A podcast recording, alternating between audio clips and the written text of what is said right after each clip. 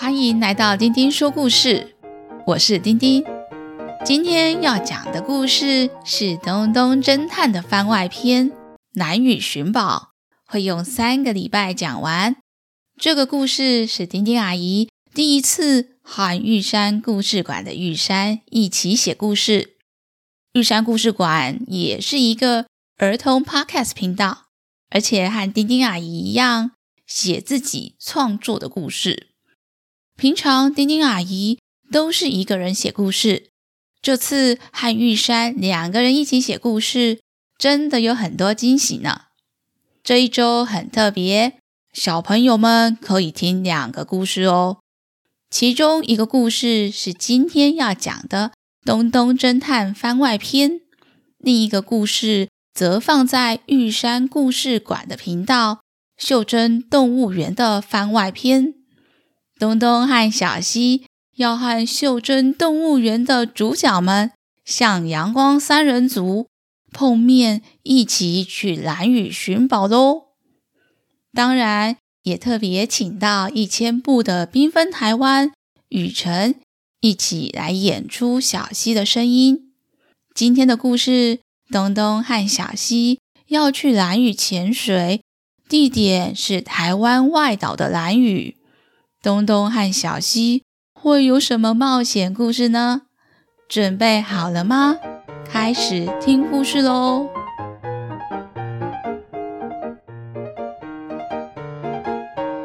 三月的春天里，一个晴朗的早晨，东东侦探骑着摩托车，载着助手小西，摩托车缓慢地前进着。经过旁边的草原，草原上开满了白色的野百合，野百合像白色的大喇叭一样，风一吹就左右摇晃。小西跟东东抱怨着：“东东，你骑摩托车未免骑得太慢了，我就说让我来载你比较快。我们来蓝雨已经一个月，你每天都骑得超级慢。”我跑步速度应该比你骑摩托车的速度快多了。要不是你安排了魔鬼训练营，每天都要去潜水，害我回民宿都累乎乎的。不然我真想跟在你摩托车旁边比赛，看谁的速度比较快。这时候看到一群山羊在马路旁边散步，正要穿越马路。东东把摩托车停了下来，说：“你看，蓝屿不仅没有红绿灯，路上偶尔还会出现散步的山羊和野猪。这种移动式的红绿灯，骑车慢一点才安全啊！今天是我们来蓝屿潜水的重头戏，也是最后一次去海里面潜水。等到飞鱼季开始。”蓝雨就禁止潜水了。他们等着山羊慢慢的走，都过了马路，东东才又重新启动了摩托车。东东继续说：“我安排密集的潜水训练，为的就是在飞鱼季前可以到八代湾沉船这个地方潜水。八代湾沉船。”可是世界级的潜水点呢。平常我们到海底潜水，看到都是海底的珊瑚和鱼群。八代湾沉船是真的有一艘船吗？八代湾沉船是将近四十年前有一艘从韩国出发的货轮，出发经过蓝屿的时候，因为气候恶劣，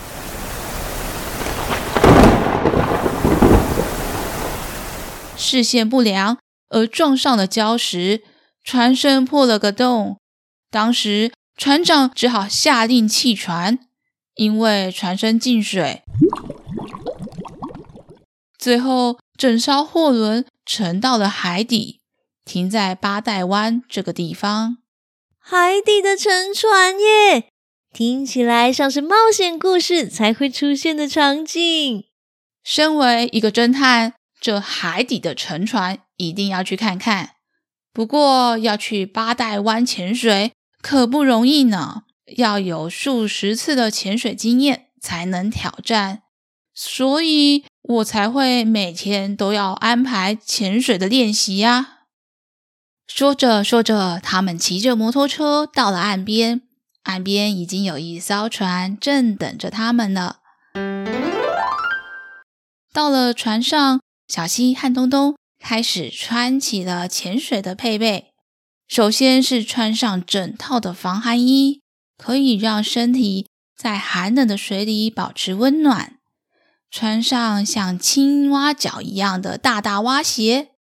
眼睛戴上面镜，接着穿上控制浮力的背心，再背上重重的氧气筒，总算把配备都穿戴完成。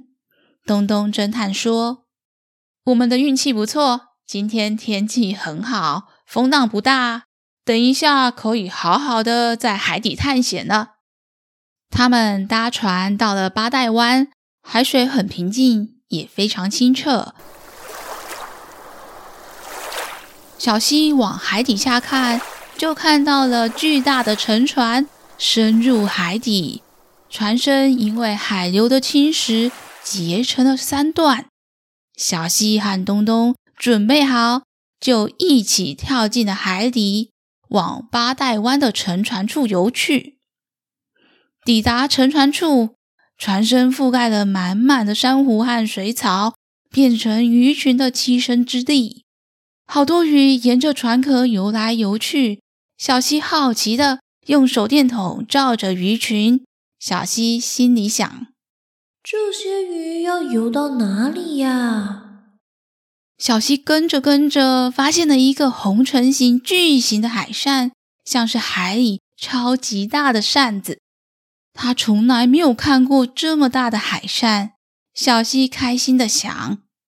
哇，好想叫东东一起来看海扇！小溪拼命的向东东挥挥手，又用双手放在头顶做了一个超级大爱心。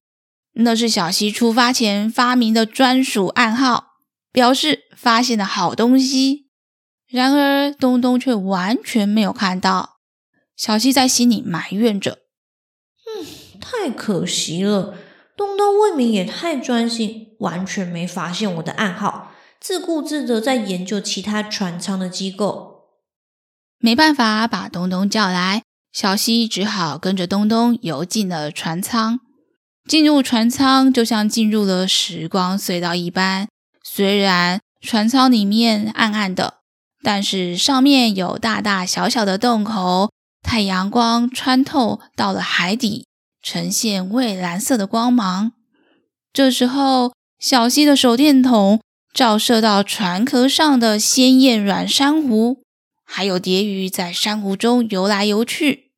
但是不寻常的是，这一群珊瑚中竟然看起来微闪着金光。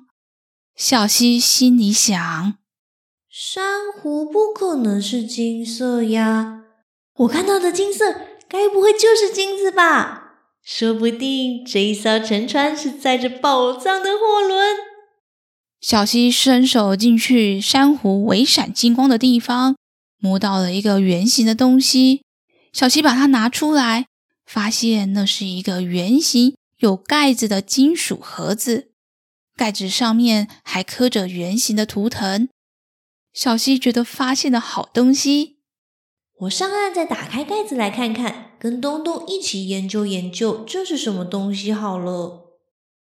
东东和小西两个人不停的在船舱里面来回穿梭，潜水好一阵子，累了才游上海面。上船以后，小希就迫不及待的把刚刚发现的圆形金色盒子拿给东东看。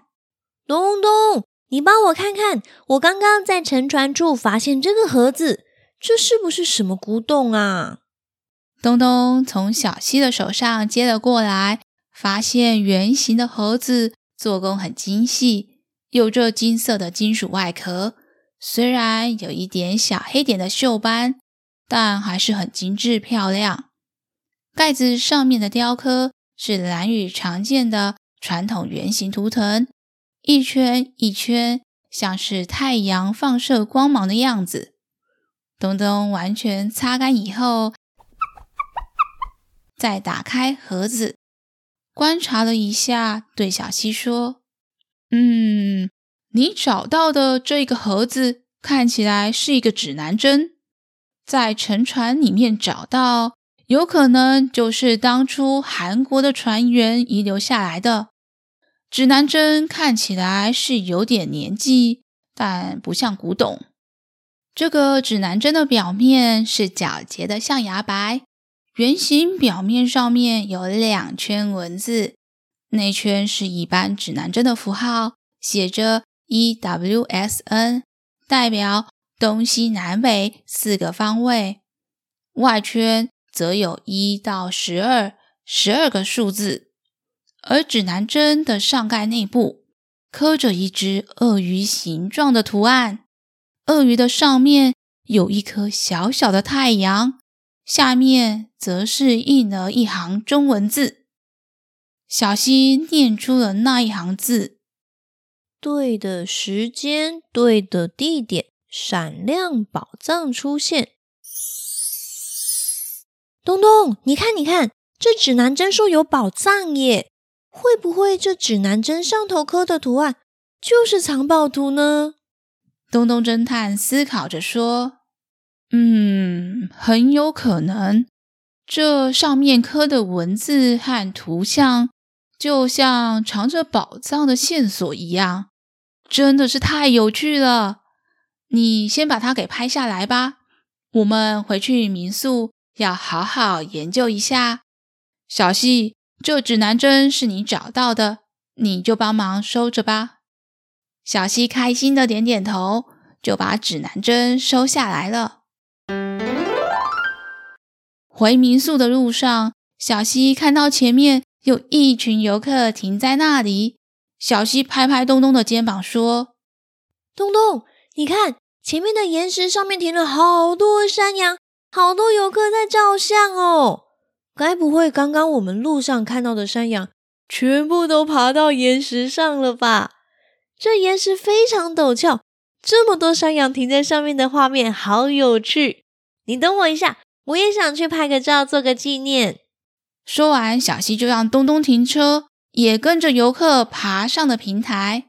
哇，蓝玉的山羊真的很会攀岩，个个都是攀岩高手呢。小西拍完照，想要回去找东东的时候，等人跌了一跤。小西搔搔头，不好意思的说：“哎呦，今天潜水太累了啦。”才爬一小段山路就腿软了，东东，我们快点回民宿休息吧。这次的潜水特训真的是把你给累坏了，我们先回去休息个几天。我也趁机把今天在海底的发现和观察，好好的记录在我的侦探记录本里面。回到民宿的东东和小西。痛快的洗了个澡，简单的吃了个晚餐，就立刻躺平了，呼呼大睡。直到第二天日上三竿，东东都还在梦里潜水呢，却突然在沉船的缝隙中听到小溪的惊呼声：“啊，怎么办？我的指南针怎么不见了？”东东猛然被惊醒。就真的看到小溪东翻西找、慌乱不已的样子。啊，背包没有，裤子口袋也没有，该不会是昨天在外面搞丢了吧？啊，我的藏宝图，我找不到宝藏了啦！唉，谁叫你就是这么粗心？还好我昨天有要你拍下指南针的照片。我们就从照片中找找看有没有蛛丝马迹吧。小希破涕为笑，哼，还好你很细心，我就知道你最可靠了。东东对助手小西的迷糊感到有点无奈，但为了可以解开指南针的宝藏图之谜，就跟小西一起研究起了照片了。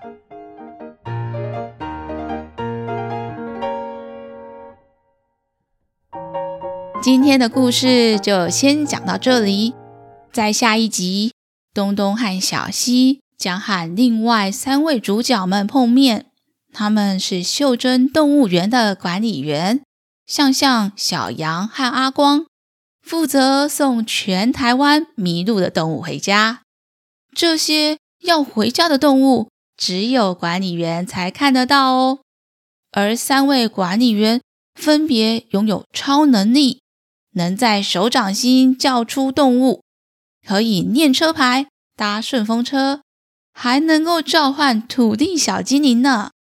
故事非常精彩，结合全台湾各地的旅游冒险，丁丁阿姨也超喜欢的。想知道向阳光三人为什么要到蓝屿，又是怎么碰到东东和小西的吗？欢迎到玉山故事馆找到袖珍动物园的蓝屿番外篇第一集听听看喽。下周开始。两个频道也会共同播出接下来的两集，内容超精彩的，敬请期待。小朋友们喜欢今天的故事吗？下次我们再一起听故事吧。下